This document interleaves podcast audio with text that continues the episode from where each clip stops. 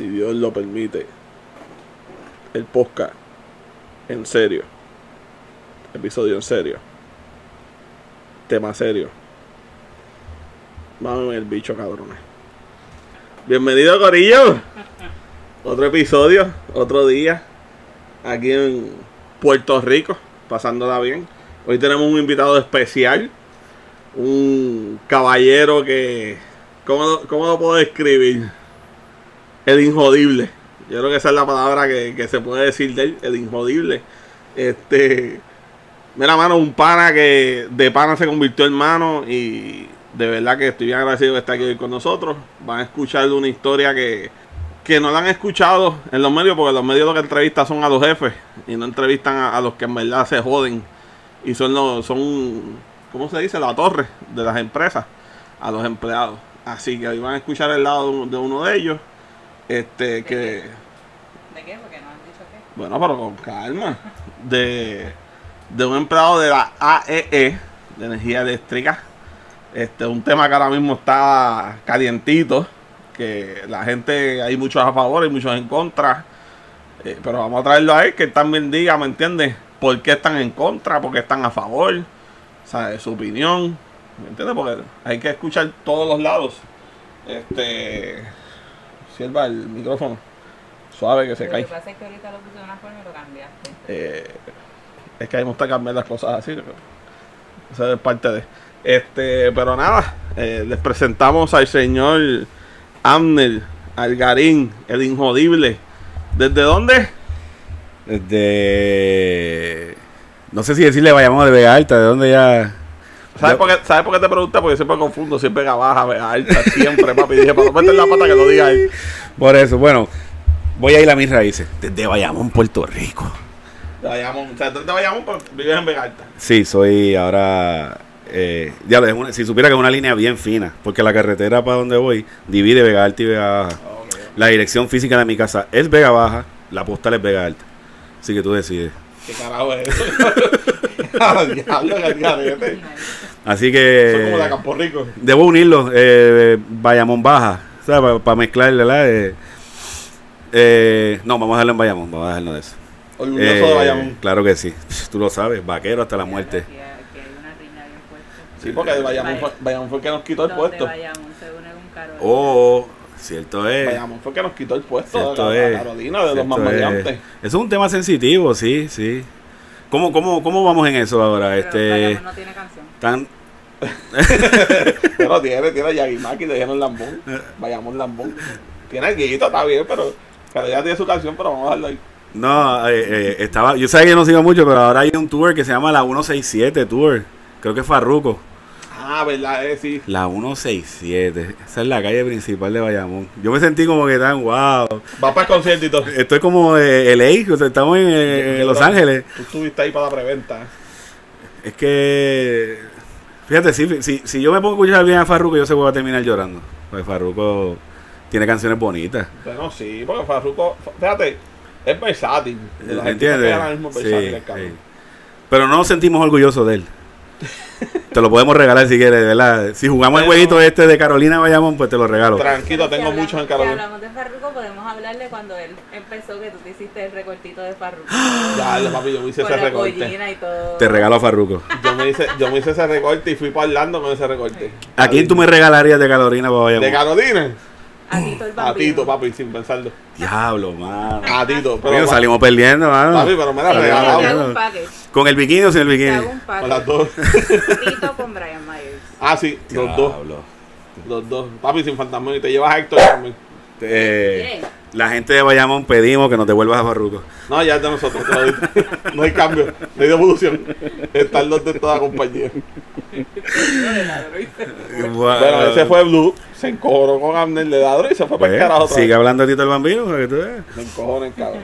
Bueno, pues vamos allá, vamos allá, vamos Bueno, Ay, ay, ay. ibas a hablar de cómo ustedes se conocieron. Pues mira, no, para darles un de estos rapidito, cómo conocí al hombre. Cierto, cierto. Este, fueron hace como cuánto, 6, 7 años atrás más o menos. Sí, yo, yo he llegado yo hasta 8, cuidado. Ah, bueno, aunque yo conocí a. a bueno, si digo el nombre, pues a Sí, nuestro, nuestro hermano Jonathan un poquito antes, pero. Sí, al pero Pues sí, sí, porque todo empezó el primero y después ustedes. Pues no, mano, mira, nosotros nos conocimos por un grupo de Destiny. Ahí fue la primera vez que nosotros nos conocimos. Destiny es un juego de, de, de Xbox, De, sí, a través del gaming como a tal. través de aquí. Eso Ahí fue así. que nos conocimos. Este, mano, y creamos una amistad bien cabrona. O sea, fue un grupito que creamos que todavía sigue. Cojo a veces, pero sí, este cabronauta. Yo creo que después de mi matrimonio, esta ha sido una de las relaciones más largas que yo tenía en mi vida. Así que Qué bonito. me siento bien, me siento bien por eso. Claro No, que pero sí. ima- imagínate tú, el hombre me trajo taquecito. Era para ahí. No, eso, no es, eso no es a cualquiera. Eso es de hermano. Eso es así. Eso no, tú no llevas que si no me cabrón por ahí. Para ayudarte, no traje, iba a traer una libre de pan, pero Nada. es que de, de- de- del sitio que era no era bueno. Iba a ir más lejos, pero No, no, Te lo debo, te lo debo. tranquilo. Para la próxima. Este, no, mano, mira Para la y. próxima cuando vengan los cabronautas. Exacto, porque Cierto hay que traer es. el corillo. Lo que pasa Cierto es que es. para Chuck vamos a tener que grabarlo por. No, Exacto. Por Discord o algo. Se, no, se hace, se abre, se brega con una consola y se trae ya. También. Remoto. Pues nada. Es- exacto. o cuando él venga, cuando él El venga lo podcast, cuadramos. Él tiene un podcast y ellos graban remoto, porque todos están en un punto diferente. Él tiene un podcast. No, Dios, no, Dios. no, Chay, Chay, Chay tiene su podcast. no, por lo menos el jefe de él tiene bosca. Eh, eh, a tiradera. Chay, cabrón, te queremos, maricón. No te cojones, por si acaso. Eh, el calvo más lindo de North Carolina. No, mano, mano, este, pues sí, nos conocimos hace ya, wow, casi ocho años. Sí, a ocho este, años casi. Jugando Destiny. Eso así. Y en un clan que estaba bien cabrón, este, House of Divas, que Dios los bendiga. Este, Ahora me siento- no, pero que no estoy diciendo el nombre del clan como tal. Bueno, aunque, aunque le pega lo de Divas, pero, Eh, eh, pero lo llevamos siempre porque, mira, de ahí conocí tres hermanos. Jennifer tiene razón que no vayan a ser demandables. Si acaso eh, la casa de las divas. También, es verdad, la casa de ¿Verdad? divas. Suena, suena más lindo también, Eh. Este, pero, mano, este, y nada, y aquí seguimos, y que sean muchos años Y más, que y, sean muchos y años. seguir jodiendo a Chuck, porque eso es lo primordial de nosotros. Y eh, sí, sí, sí. O que que, que une. lo queremos con sus virtudes y con sus fallas. Eso Así es farifo como es, como quiera lo queremos. Eso es así. Sin pedo, con pedo, como sea. Bueno, Y- dale, Ya, ya ahora se sí. acabó el appreciation talk de. Ah, Es que, es que si no hablamos de Chuck no podemos hablar de más nada porque es que... Mira, el primero que conocí fue a Chuck en ese grupo. No, fue a Chuck. Exacto. Primero que yo conocí fue a Chuck. ¿Y fue en, en, en la casa de las divas? Sí. Ok. El primero que conocí fue a Chuck. Que me ayudó a hacer un... Una mierda ahí de juego. Con, con Bless para acabar de joder. Éramos nosotros tres. Nada. Entonces, como, como a la semana, conocí a Fanta. Con la bendición. Vamos, vamos a cambiar el nombre. Con la bendición. Pues. No, pero de completo falta una parte de su nombre. Está bien, pero si hay una persona de ese clan que no se escucha por poder, ¿sabes quién Oye, tú dale, tú dale gracias a Dios que tu esposa está orientada legalmente en todo esto, ¿sabes? Bueno, trabaja como abogado, cabrón, para algo de pago. Imagínate, Eh, imagínate. Por favor. Para algo de pago. ¿Viste? Si no, no come quesito, papi. Y después conocí a Fanta. Como a la semana más. Hacho, pero fue bien rápido. Como a la semana y conocí a Fanta. Sí, porque en ese tiempo como que el juego estaba bien... Está bien pegado. Ajá. y Y entonces teníamos mucha gente en común que jugaba. Ajá. Porque y- para eso estaba Toby, el otro pana, este. No voy a mencionar Este- su nombre. Este. Bebo. Que jugaban Eh. toda esa gente en corillo y ellos tenían a Fanta de común y me tenían a mí. Ah, tú dices nuestro hermano de sangre, este, Soco, eh, El que, El me que se soquea, cambia. el que me soquea este. el que- No, mano, mira, ya, ya eso, ya eso pasó. sí, hombre, pasó. Yo hacer un abrazo y, y un beso en el cuti. Bueno, que me lo a mí, cabrón. Ok, está bien. Mira, y, y como la semana que conocí a Fanta, brother. Y entonces, como después de eso, como a las tres semanas te conocí a ti. Que te metiste un día que estábamos jugando Fanta. Coño, tú tienes la cronología ahí cuadrada, mano. ¿Sabes? Pues en tiempo, ¿sabes? ¿sabes? No se me olvida, cabrón. Tres semanas y todo. Cabrón, es que, Así, así es cuando uno sabe que la gente aprecia a otra. es, que esa, es que esa es la mierda, acuérdate, nosotros nos conocimos y fue como un click bien cabrón. Porque Y, empezamos mano, a jugar todos los Y fucking eso días. fue, y eso era diario. O sea, Eso jugábamos diario. todos los días. De Eso que Fanta diario. postigaba todos los días. Yo le voy a poner este podcast a mi esposa porque, que- porque quiero validarle más los encojonamientos que tenía hace ocho años atrás.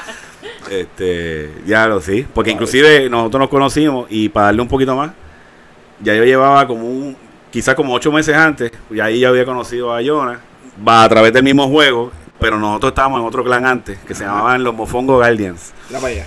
Y era un grupo bien chévere eh, de un muchacho que es luchador y con su esposa y tres muchachos más. Y nada, ese grupo se disolvió y ahí pasamos a, a esto y, la, y el primer ser humano maravilloso que conocemos es Hachak. Y ahí entonces llega a nuestras vidas este caballero que tengo de frente. Esta bola de amor. Esta pelota de amor. O sea, sí.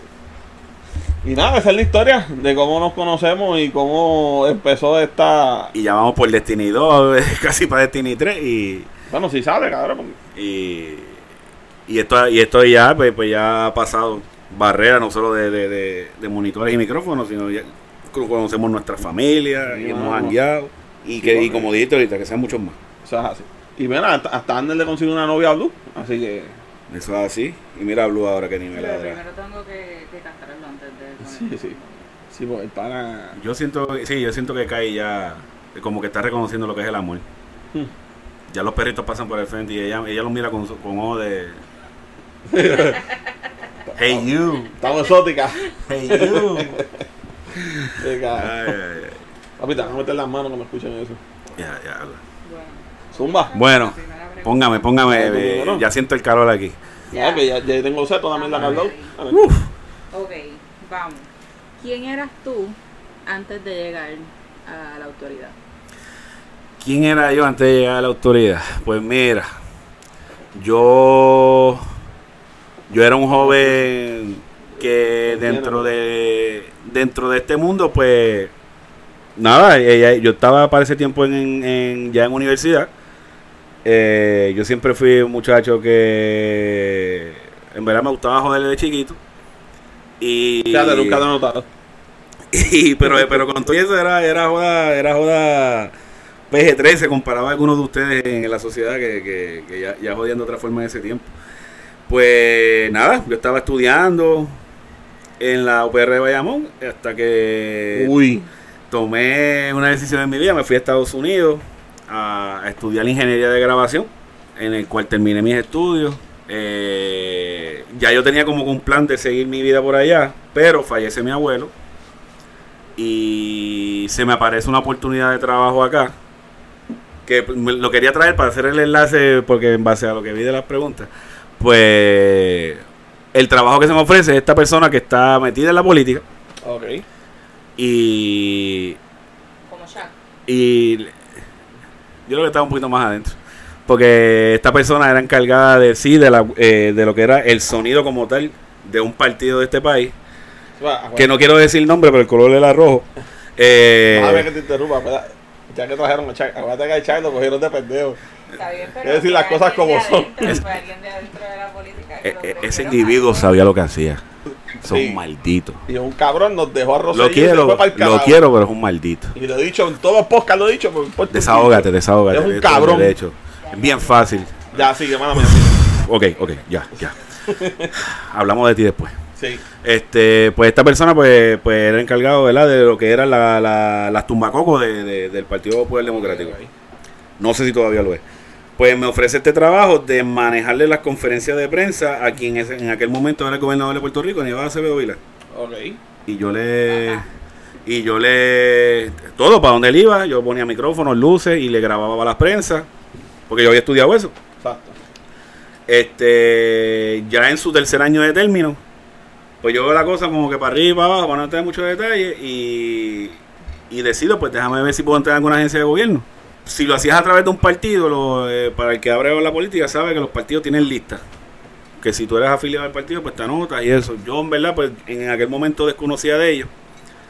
Y pues empecé a mover personas dentro de, mi vida que yo conocía, que, que estaban dentro de la autoridad. Y en este caso era la mamá de, de quien es hoy mi compadre, que es un ser humano salvajísimo. Y, y, y se lo comenté, pero no de forma que me ayudara, sino que le dije, pues nada, pues tengo el nene, aquí está mi resumen. That's it.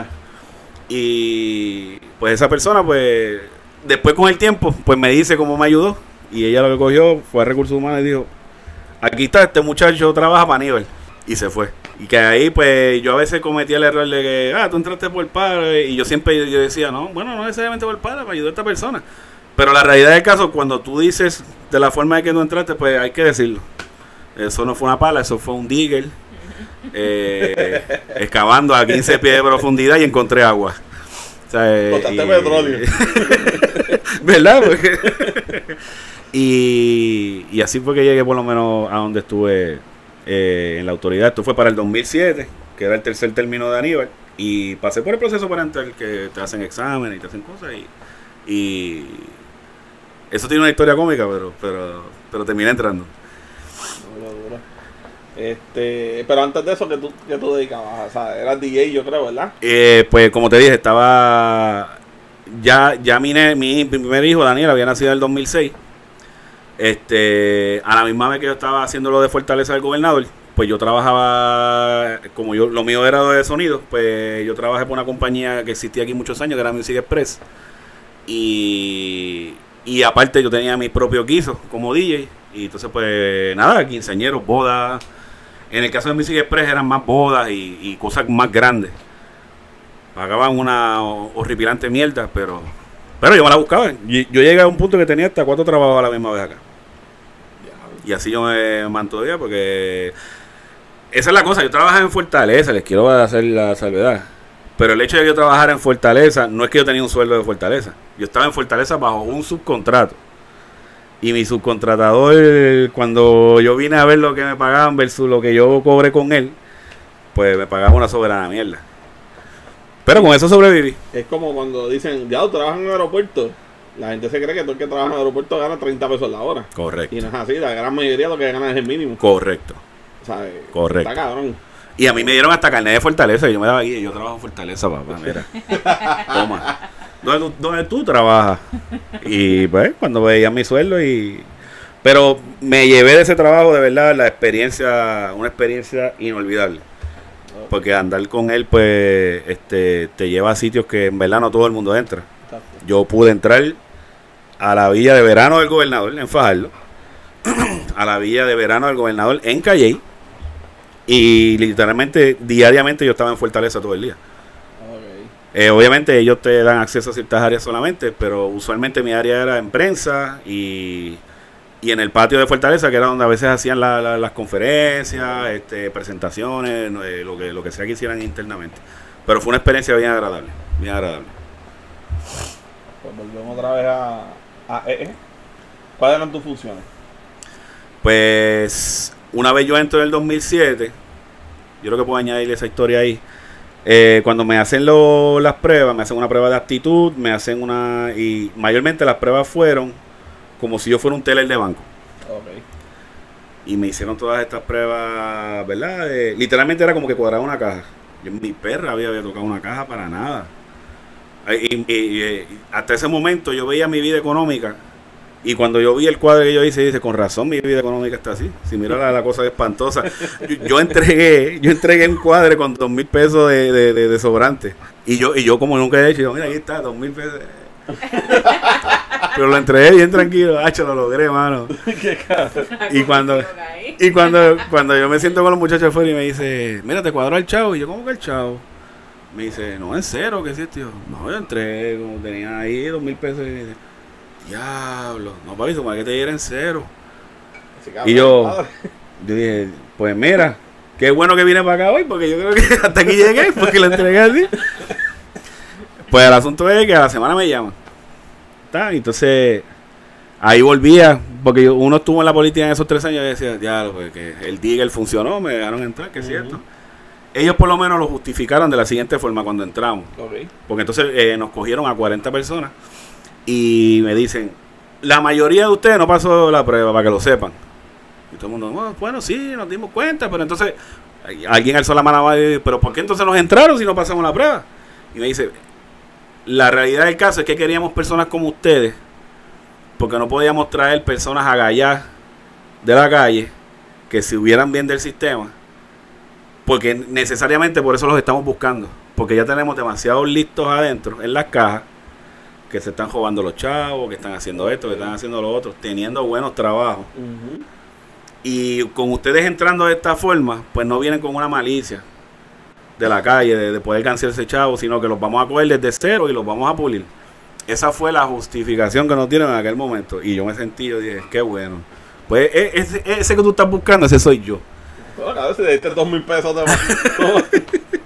Pues entonces éramos 40, nos tuvieron 30 días en adiestramiento. Y como tal, mi primera función en la autoridad fue como recaudador de sistema mecanizado, que esa es la palabra más bella para cajero. Bien, cabrón. Sí, porque, Recaudador de sistemas mecanizados.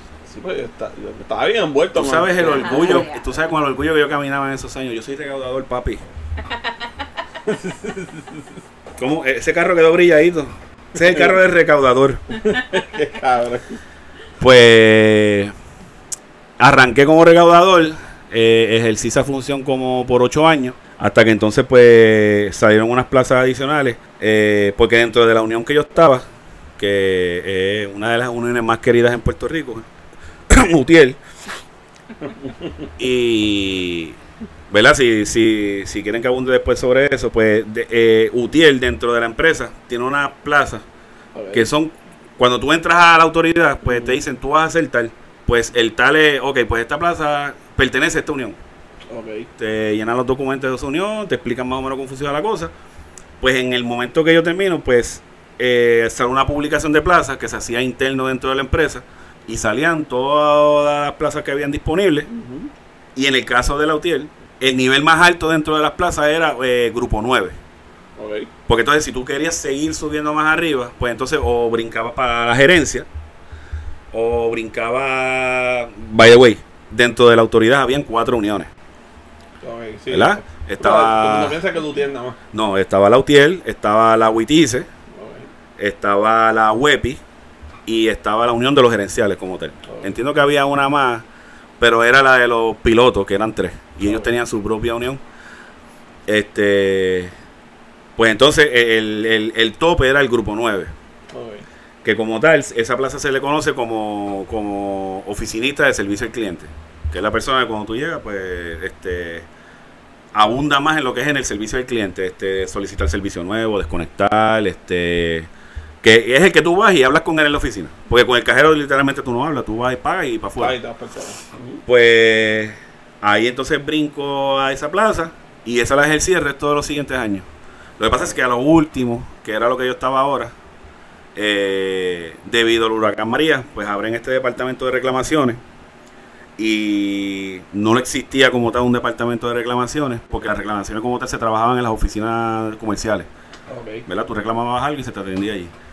Eh, después de María terminaron haciendo un departamento para centralizar todas esas querellas y, y nada, pues éramos 18 para todo el pueblo de Puerto Rico y, Está cabrón, papi. Para, para toda la gente que llamaba diario, me imagino. Ajá. Una cosa ridícula. y en el caso de nosotros no era la llamada, era, era recibir la querella del cliente porque se recibían por correo electrónico y tenías que ir una por una, día por día, contestándole a cada cliente. Y funcionaba de otra forma, pero para, para efecto de mi trabajo, pues hasta eso fue lo último que yo hice en la autoridad.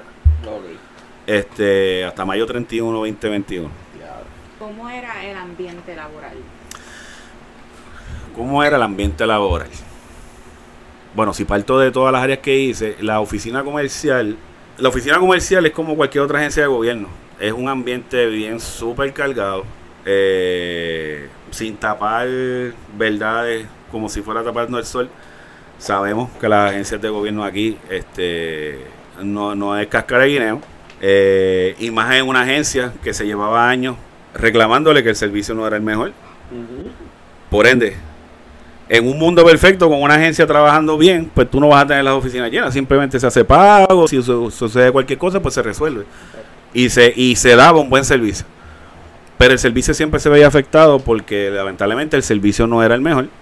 Y obviamente siempre había un volumen de clientes reclamando X o Y cosas. No era un mal ambiente. Lo, lo, entre compañeros como tal, este, te puedo decir que, que siempre era el mejor por trabajar, punto. Y como en todos lugares, pues, pues habían sus buenos empleados, habían, ¿verdad? Porque yo sé que la gente de afuera de la autoridad pues tiene una idea de lo que eran los empleados unionados. Pues sí, vamos a hablarlo tal y como son. Habían empleados sumamente trabajadores, habían empleados este que como todos hacían sus cosas, pero era todo, ¿verdad? Por, por yo vengo aquí siete y media cuatro, que entonces a lo mejor tú no sentías que era el 100% de su, de su productividad, No, y que hacían lo necesario. Exacto. No daban esa, esa poquito Eh, exacto. Porque pues le- eso es lo más que se clama, que, que, que mucha gente en el, en el gobierno, este, ¿verdad? No había esa mentalidad del más por menos. Porque hay que distinguir entre darle el máximo a hacer el más por menos. más. Porque el más por menos, en verdad, al final del día te están cogiendo de pendejo. Esa es mi versión. Porque, en, por ejemplo, en la comercial que yo estaba, no había, no había empleado de mantenimiento. Ok. Pues, obviamente, cuando están las uniones de por medio, pues lo primero que se busca es, pues mira, no hay empleado, pues busca un empleado de mantenimiento. Porque está la plaza disponible. Pues, ¿qué te decía la gerencia? Pues no, tenemos que bregar con lo que hay. Si está bien o está mal, pues el unionado simplemente decía, diablo, pero hay chavo para pagarte a ti como gerencial, que es mucho más que yo, pero no hay para buscar a alguien. Exacto. Y el gerencial era al revés, te decía, pues no hay chavo para otro empleado, tenemos que hacerlo nosotros. Y esa era siempre el encontronazo que había gerencia de empleados, Como en todos lados, siempre. como en todos lados. Pues el empleado que daba la milla extra, pues, mira vos, este, si necesitas para limpiar, yo me puedo quedar. Y obviamente dentro de estas empresas, si estás fuera de tu hora, se te paga por overtime. Exacto. Eh, yo, yo lo veía como que lo que era overtime justo o no justo. Decía, ok, yo quiero limpiar, pero si hay otro empleado que lo quiere hacer también, para que no digan que es que yo me estoy mordiendo el dinero. Exacto. Ah, pues perfecto, lo podemos dividir en equipos. Pues ahí tú ves cuando son empleados que quieren dar la milla extra. Aunque sea por el overtime o no, pero tampoco lo puedo hacerle gratis. Porque para eso me voy para mi casa a bregar con mis hijos. Exacto. Pero yo estoy haciendo el overtime sin llegar a mi casa, sin estar con mis hijos. Pues, pues ahí el ambiente, pues te puedo decir que en los 10 años que estuve en comerciales, pues, pues era ese tipo de ambiente. Era un ambiente bien rush todo el tiempo. Porque el servicio al cliente en cualquier lado es así. Eh, es, un, es, un, es un área bien demanding. No es para todo el mundo. Por favor, el que escuche esto, el servicio al cliente no es para todo el mundo No, jamás en la vida. usted se tiene que evaluar. El, el, el cliente no tiene la culpa que usted tuvo un mal día o que usted, usted es ansioso o que usted padece de pánico. Busque- de verdad, búsquese otro trabajo, por más bien que le pague. Búsquese otro trabajo. El cliente no se merece eso. Este, No, pero también está el cliente, hijo de puta. no, no, por eso. Pero por lo menos aún así, con el cliente hijo de puta, pues es bien difícil de tenerlo. Siempre va a llegar. Sí, no, eso- Y eso- ponle que era un cliente bueno, pero se volvió un hijo de puta porque no está recibiendo el servicio que, que le corresponde. Tú sabes que, que al final del día, la empresa, la empresa siempre va a decir, el cliente es así. Sí, por eso que dicen el cliente tiene razón. El cliente tiene la razón. Y, y por ende, tú como empleado te tienes que evaluar primero, de verdad. Diablo, somos los chavitos, pero diablo, ir con clientes todos los días. Evalúate primero. Y, y nada, el servicio al cliente era bien demanding en la autoridad. Y yo sé que la, la, la, la compañía esa verde que está por ahí ahora, que está dando un servicio óptimo, Luma, este, van a sentir el fuego. Van a sentir el fuego. Porque, porque el servicio al cliente es bien demanding. En el donde yo estaba lo último, era servicio al cliente, pero por un email. No es lo mismo. No es lo mismo tú escuchar a la persona o verla No de frente, cabrón. Pero, pero en parte era bien, ¿cómo se dice? Uno recibía una, una buena ganancia porque el problema de donde yo estaba es que de verdad tú tenías que resolver la de lo- los problemas. Porque ya el cliente está frente a ti con un reclamo. O sea, ya no hay esto de, de, de, no, pues déjame que lo... Bueno, aunque sí, tenía que esperar a que la oficina resolviera si era un problema de terreno. Pero, pero estaba en tus manos como que, mira, ya el cliente está aquí, papi, esto es para allá. Y teníamos unos días, o sea, eh, el cliente, yo cogía la reclamación del cliente, en 10 días yo tenía que conect- conectarle a ese cliente calendario, oficial, fuera lo que fuera. En 10 días yo tenía que tener una respuesta. Si no había respuesta en 10 días, se podía extender hasta 30 días. Si en 30 días no había respuesta, había que contestarle lo que fuera dentro del marco de la ley y se le extendía 30 días más. Ok. Pero había que mantener esa cronología porque ya el cliente podía ir al negociado de energía, que fue una entidad que se creó después, y decir, mira, mira la puerca que han hecho conmigo en este tiempo. Pero antes de que él diga eso, pues nosotros ya teníamos todo. Exacto. O sea, no estaba el cliente de frente, pero la responsabilidad era más, más era, era como más íntegra con el cliente. Porque había que, había que dar la respuesta, punto. Porque en este departamento se bregaba con leyes. En la oficina tú bregabas solamente con el cliente. Y, y nada, yo me he sorprendido cuando lo digo. Sí, me gusta el servicio al cliente. Porque en verdad eh, ya llevo, llevaba 14 años. Llevo 14 años, a mí no me han votado puñetas. Yo llevo 14 años en el servicio al cliente y ahora donde estoy, que ya que fui movilizado por la ley 120, Pues ahora estoy en el departamento de salud, en el registro demográfico, y es servicio al cliente. Así que ya tengo... Bueno saber, los registros demográficos, ¿Viste? que sean eficientes. ¿Viste? Pues ya, ya, ya tengo como cinco viejitos que me quieren en, en la región donde estoy y, y, pues Te llevan tu cafecito. Todavía no. eh, Todavía no, espero- ta- estamos llegando, estamos llegando. Estamos llegando, estamos labia, ya Estamos llegando. No, no, yo soy un buen servidor, eso de la Eso. Este, pero, pero sí, entiendo que el ambiente, quizá lo más que puedo hablar es, es que dentro de estas empresas así que, que hay uniones y, y, y estos, ¿verdad? Estos rangos que hay entre gerencia y lo otro, pues, pues pudiera existir una animosidad. En mi caso, donde yo trabajaba, no había ese ambiente tan hostil de, de, de porque hay oficinas que sí, que había este encuentro entre gerencia y, Sí, no, tú sabes, porque eso eso no se puede tapar con una mano, eh, eso existía. Pero por lo menos en mi área eh, había una buena comunicación, tanto gerencia como esto, inclusive hasta en los malos momentos, que había que tomar decisiones drásticas, pues se hablaba, se comunicaba y había, había buena comunicación. Así es como debe ser. Sí, eh, es que, es que, vuelvo y te digo, en mi experiencia con las uniones, ese es el tipo de ambiente que debió haber existido desde el día uno.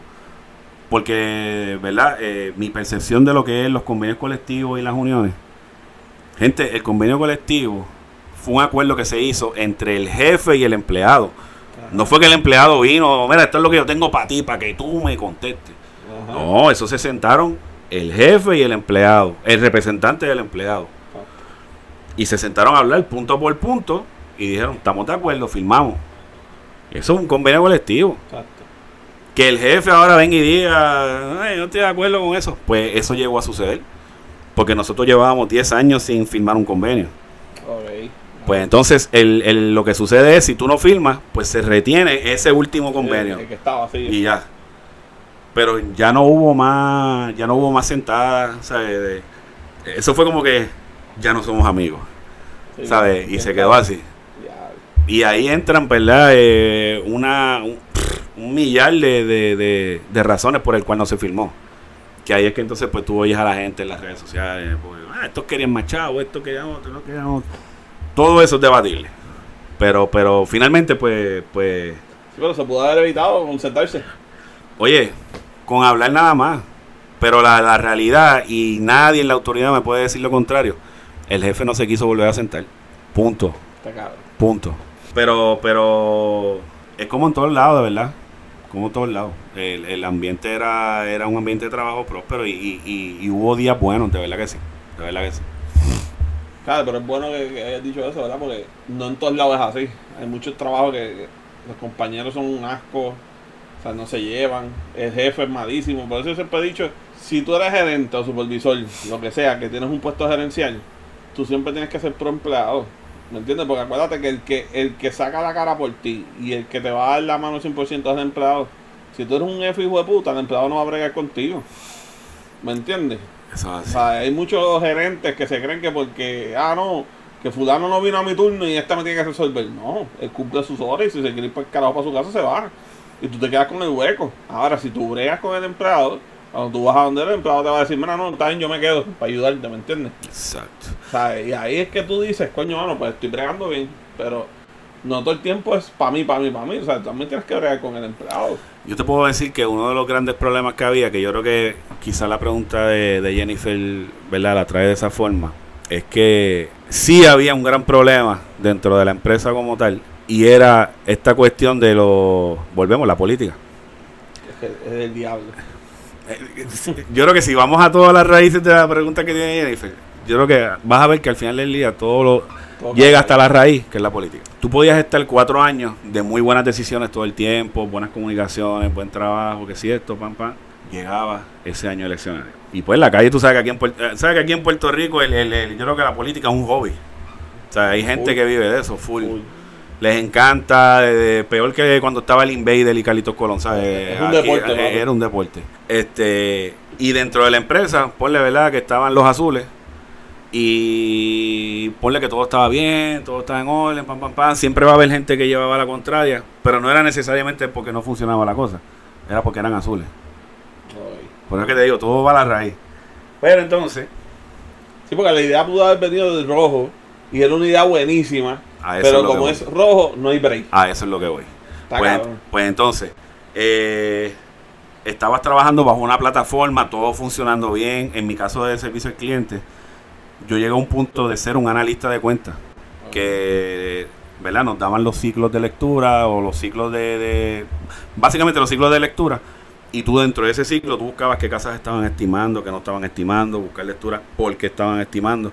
Entonces tú tenías que ir cuenta por cuenta y ya uno coge una experiencia con el tiempo que decía, ok, esta cuenta hay que mandarla a terreno. Ok, esta cuenta tiene el contador dañado. Entonces tú ya generabas eh, ¿verdad? lo que se llamaban actividades de campo, que el personal tenía que ir. Y tú ibas cuenta por cuenta haciendo eso. ¿Para qué? Para cuando el próximo mes viniera todo, a lo mejor ya resolvieron, tiene contador, tiene lectura, no hay estimada. O sea, la lucha era bajar esas estimadas. Porque el cliente no se le puede seguir facturando por estimada. O, por ejemplo, el cliente lleva seis meses sin ser facturado. Y de verdad, no lo digo porque todos los clientes fueran, fuesen así, pero el cliente no va a llamar si no le llega factura. Yo no lo haría. A menos que sea uno sumamente responsable que piense en que, espérate, no me están cobrando estos seis meses, pero en el séptimo mes se dan cuenta y me van a facturar todos estos seis meses que me he pagado. Y te digo una cosa. Jennifer, y te digo una cosa, Jennifer, aunque no lo creas, existen. No, le, no, lo- no puedo decir que todos no sirven. Oye, hay clientes, hay clientes que envían su foto de contador, que ahora Luma lo pide. No sé si vieron la noticia ayer, ahora Luma le pide a sus clientes, por favor, envíen fotos de su contador si su cuenta está estimando. Nosotros hace tres años se lo, le- se lo dijimos a nuestro jefe para hacerlo y nos dijeron que no se podía hacer. Que era nuestro trabajo ir a leerla. Y ahora no lo está haciendo. Y ahora Luma. ¿Y qué les empezaron a decir? Ah, mira estos vagos, ahora no quieren leer contadores. Pero, pero entonces, como te dije, eh, salían esos siglos con todos esos problemas y uno estaba de, de- de salvando, remediando, buscando. Este y venían estos clientes y, y, y, y no sabes el beneficio del cliente venir con eso. Porque te sales de eso. Y ese cliente va a seguir leyendo todos los meses, te olvidaste de eso para... O sea, es una cosa tan buena de parte y parte. Este, pero entonces, ese programa de, de- de correr el ciclo y todo eso, pues para darte un ejemplo, lo pusieron los azules. Pa, pa, pa, pa. Y ponle, eh, no, no lo quisiera decir de esa forma, pero ponle, yo soy rojo. Y yo estaba de acuerdo con lo que hicieron los azules en ese momento, para darte un ejemplo. Pero entonces ganaron los rojos. Y el rojo que viene ahora para encima de uno, cuando lo ve, ah, porque así era, cuando lo veía, como tú estabas diciendo, mm, para no decir que era del otro, eh, mm, yo creo que podemos mejorar esto. Algo que que- y tú como que... Y se le decía, pero ¿qué, qué más tú quieres mejorar? Mira los números, Ajá. mira esto. Pues obviamente uno decía, bueno, pues si es para mejorar, pues no hay problema. Para no, pa no ponerse reacio a la cosa. Pero entonces cuando tú veías la solución, tú, ya- tú decías como que, espérate, espérate. Esto nos va a tirar como, como dos meses para atrás. Ajá. No, no, no, si lo ponen en práctica van a ver que de esto. Y ese juego constante ocurría cada cuatro años. En lo que entraba uno, en lo que se ajustaba, en lo que se sentaba, en lo que cuadraba, en lo que metía sus tres panas.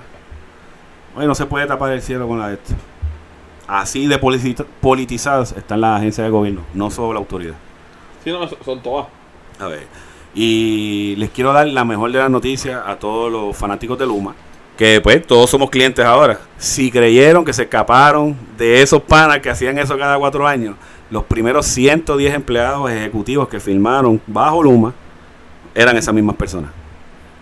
Y ahora están, no me atrevo a decir el doble de sueldo, pero, Pero pero, tienen un 30 o un 40% más de lo que ganaban bajo la autoridad. Lo que pasa es que ahora, ahora tienen un jefe externo por encima. Hay que ver cómo manejan la cosa. Pero ya del saque están ganando más de lo que ganaban antes. Ajá. O sea, ya estaban despilfarrando.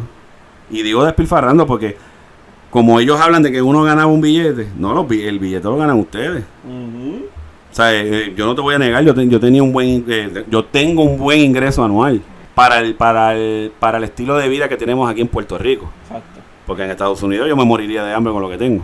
Pero ellos sí que están cómodos. Es más, no voy a, no voy a hablar de números. Pero ahí hay varios ejecutivos que ganan más que el gobernador de Puerto Rico. Eso está cabrón. Punto. Y, y eso era un gran atraso. La, la, la, y sigue siendo un atraso. La politización dentro del gobierno. No Yo te debería- digo- no debería. Yo te digo que es la raíz de todos los problemas ahora mismo. Y por eso estamos donde estamos. Triste realidad. Y Volviendo a, a la línea de los clientes, ¿cómo eran tus clientes? Eh, yo voy a hablar de ellos con amor.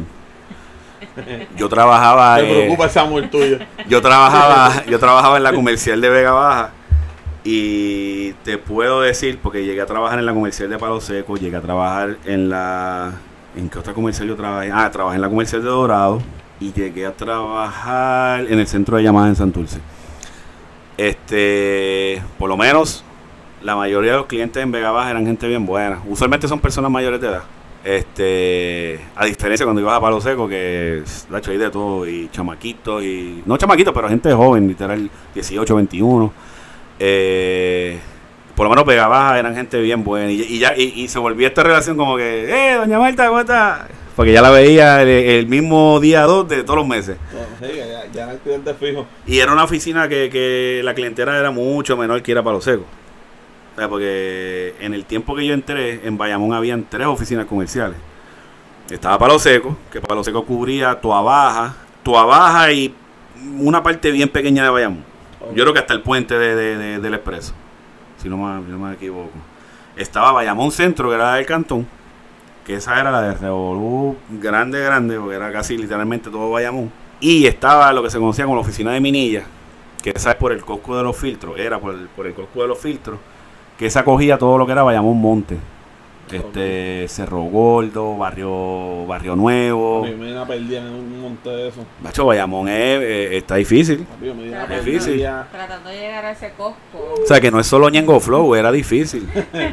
es difícil, Papi, Bayamón. Ñengo de la joyita ahí, ¿sabes? Papi, Ñen- Ñengo sí sabe dónde enterrarte en Bayamón que no te encuentren, Ah, papá. mira, te devuelvo para Ruco, dame Ñengo. Ah, ese sí que no lo transamos. ese sí que no lo transamos. Ñengo, Ñengo es el papi. Yo no escucho mucho de esto, pero Ñengo es el papi. Este, pues, eh, no es que en Bayamón fueran malos, pero hay, hay diferentes tipos de clientes. En Vega Baja siempre tú veías más o menos el mismo tipo de cliente. Y en Dorado igual. Y en Dorado era como una oficina local y había, ¿verdad? La clientela era bien bajita. Este, pero, pero que te- de- por lo menos de la, de la que yo más atendí, que era Vega Baja, eran gente, nada, viejitos. Eh, O sea, no jodían mucho, eran... sí, y, y sus duditas bien genuinas, tú sabes. Bueno, me llegó el bill, me está estimando, bla, bla, bla. O sea, en Bayamón, porque le, le pasó a mucha gente. ¡Mira, cabrón! güey". Este, eh, a mí por lo menos ni, ni- Sí, el apellido puertorriqueño. Sí, ¿me entiendes? Y, y de cabrón yo no me lo ganaba, porque yo, ¿qué te puedo decir? Yo me doy en el pecho con mi eficiencia en el servicio al cliente, de verdad. Muy bien. Este, pero así era. Quiero hablar de mitos y realidades versus realidades, ¿verdad? Hemos- Yo creo que tomamos un poquito, pero ajá. De la gente, de lo que, la percepción que puede tener la gente de lo que hacen la autoridad. exacto, tocaste, tocaste algo, pero trata un poquito más. Ajá. Dame un ejemplo, a ver. De un mito que tú entiendas que, que necesites resolver. Este, Bueno, que todos los empleados, todos los empleados son unos pillos, que todos los empleados no hacían un carajo. Ok. ¿sabes? Porque eso es lo que la gente decía de, de eléctrica. ¿Me Ah, entiendes? ¿Cuál más? ¿Cuál más? Este, Porque mitos hay demás, de hecho, están botados. pues tira ahí. No, no, pero, pero, pero quiero ir a la parte de ustedes. Pa... Lo más que la gente habla Son los es sueldos. eso. Es la, la, Ajá. supuestamente comían mierda con cojones. También está el hecho La de que gastaban, exacto, que gastaban dinero donde no tienen que gastarlo, por ejemplo, en materiales que no, no compraban materiales que cuando vemos a ver eran embustes porque había materiales para mareados, para que estaban Exacto. escondidos. ¿Verdad? Eso está cabrón. Decían que no había materiales, pero estaban allí. Al final del día, Estaban allí. En encontraron los almacenes. Ajá, ¿Sabes? y las estructuras y eso. eh, que los apagones por la paloma, por, por el gato, por esta mierda. ¿No? Y, y- y el mantenimiento. ¿sabes? Porque a veces tú pasas por, por las estaciones de, ¿verdad? De- de- y tú las ves que están todos jodidas. Y tú dices, "Puñeta, no da un cabrón mantenimiento a eso. Ok. Vamos. Voy a coger los primeros que tú arrancaste de los empleados y eso. Ok, mitos y realidades. Eh, como te mencioné anteriormente, hay cuatro uniones en, en la autoridad. Usualmente el que el ciudadano ve constantemente en la calle es el de las dos uniones. ¿Qué dos uniones son? La UTIEL y la UITICE. Usualmente esas dos uniones son las que tienen celadores. Ok. en algún punto la diferencia de esas dos uniones, y tengo que decir en algún punto porque hubo una pequeña situación que lo llevó hasta ese punto, la diferencia entre lo que era la, la UTIER y la UITICE, a lo mejor si, si después cuando oigan el, el podcast y quieran corregirme, pero la diferencia básica entre ellos dos en cuanto a los celadores, porque la UTIER, aparte de celadores, pues yo estaba también, Ajá. que habían, habían gente de servicio al cliente que caían bajo, bajo la UTIER. Ahí ahora mismo los planteros en la generación son UTIER. Ok. Eh, pues como tal, básicamente en cuanto a celadores, la diferencia era que los celadores UTIER, no sé si hasta lo último, pero trabajaban líneas en vivo. Ok. Ellos se trepaban en canto y trabajaban con la línea viva. Witice no trabajaba líneas en vivo. A ellos le apagaban la línea, Y entonces pero ellos más bien se encargaban de construcción. Por ejemplo, la Witice era la que, mira, eh, aquí hay una carretera nueva, tenemos que tirar cinco postes. Pues ellos eran los que ponían los cinco postes. La UTIER venía y montaba la línea y energizaba. Está. Ok. Esa era más bien la división en algún punto por el, eh, por el libro, como que dicen por el libro. Ajá. Pero de un punto en adelante, la autoridad, por la razón que fuera, decidió quitar la licencia de accidente y la licencia de riesgo, que eran dos licencias bien importantes dentro del UTIER. No, que está cabrón. Porque cuando, mira, mira cómo son las cosas, para poner perspe- perspectiva dentro de esa licencia, no sé, a lo mejor el público lo vio, a lo mejor tú no lo sabes, pero este muchacho de Cagua que estaba trabajando en una primaria, la, la 230, que en la línea algo pasó, no sé bien los detalles, porque no sé si eso se está viendo todavía en tribunales, pero hasta donde yo escuché, esa línea estaba tan y tan afectada que creo que habían dado la orden de centro de operaciones de tumbarla para que él pudiera reparar. Ok. La línea no se tumbó, o creo que se tumbó la que no era, y él le metió mano. Le mete. Responsablemente, como estaba adiestrado, Ah. pero aún así estamos hablando de 230 mil voltios, Está que esa es la línea más dura de transmisión aquí en Puerto Rico. Eh, para rápido corto, aquí hay tres tipos de líneas, eh, líneas de transmisión y líneas de distribución. Las líneas de transmisión son 230 mil voltios y 115 mil voltios. Y las de distribución son las que vemos en nuestras casas y nuestras áreas y en la verdad eh, comerciales, rayando casi para primaria, que le dicen el famoso 38, que son 38 mil voltios. Hay 13 mil voltios, 38 y 13, creo que son las más bajitas de acá. Que esa es para nuestras casas y para todas las demás. Pues cuando el muchacho empezó a trabajar con ella, vino un fuetazo de corriente, el compañero perdió los dos brazos. Explotado. Y en ese momento se le había eliminado la, la licencia de accidente y de riesgo.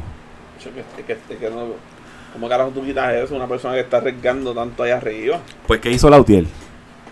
Este, tomaron la determinación de decir, pues si ya no va a haber licencia, no vamos a trabajar más en vivo.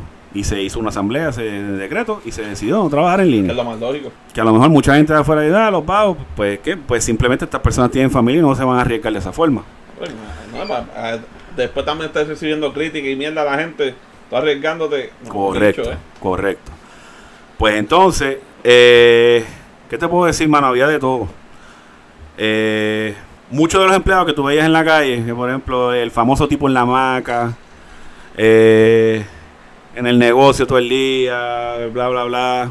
La gente también decía, ¿por, por qué carajo hay siete? Bueno, ok, podemos ir en ese primero. El Colegio de Peritos Electricistas tiene dentro de sus procesos lo que se llama eh, la teoría de composición de brigada. Ok. Y es que en el caso de cuando tú eres un celador de líneas, ellos tienen que trabajar bajo un, bajo un concepto que se llama composición de brigada, que es dos personas bregando en canasto, personas vigilando el, el vehículo y el chofer en el carro. Y el que no le guste se lo tiene que chupar porque ahora Luma lo está demostrando día a día. Ellos tienen su composición de brigada y tienen sus 6 o 8, es más, tienen hasta 14. Pero ahora tienen 14 porque están poniendo hasta peritos que no son celadores. Porque así de cortos están de personal. Y entonces, pues eso como tal es un reglamento en conjunto entre el Colegio de Peritos Electricistas y los celadores dentro del UTIEL. Muchos de afuera dicen, ah, eso no se necesita tanta persona. Tienen toda la razón. Pero esa brigada está para ellos trabajar de una forma tal que si, por ejemplo, el canasto se cae o algo, pues ellos puedan como Aunque ellos cuando están en el canasto tienen un- unos harness Ah, que se amarran, que si el canasto cae, pues él no, él queda guindando de- del tubo o lo que sea. Este, pero esa composición de brigada tiene una razón de ser, que es para ellos mismos protegerse. Y por ejemplo, en María pasaba mucho, al no haber luz y cosas, que si esa brigada no estaba, estaba todo oscuro de noche y ellos trabajando, se llevaron, yo tengo un compañero huitice que se lo llevaron enredado, porque simplemente era de noche y no lo vieron. Exacto. El tipo pesaba 80 libras mojadas, pero, pero, pero no lo vieron. Con su de esto reflectivo y todo, se lo llevaban enredado. Reconstrucción de tobillo, ¿sabes? Una cosa bien fuerte.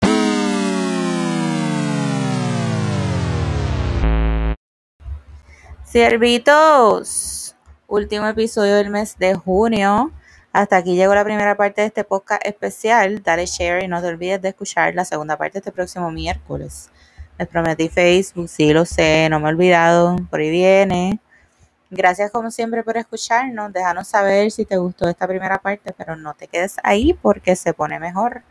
Gracias al siervito Abner por prestarse para esto. Nos vemos en la próxima. Chao.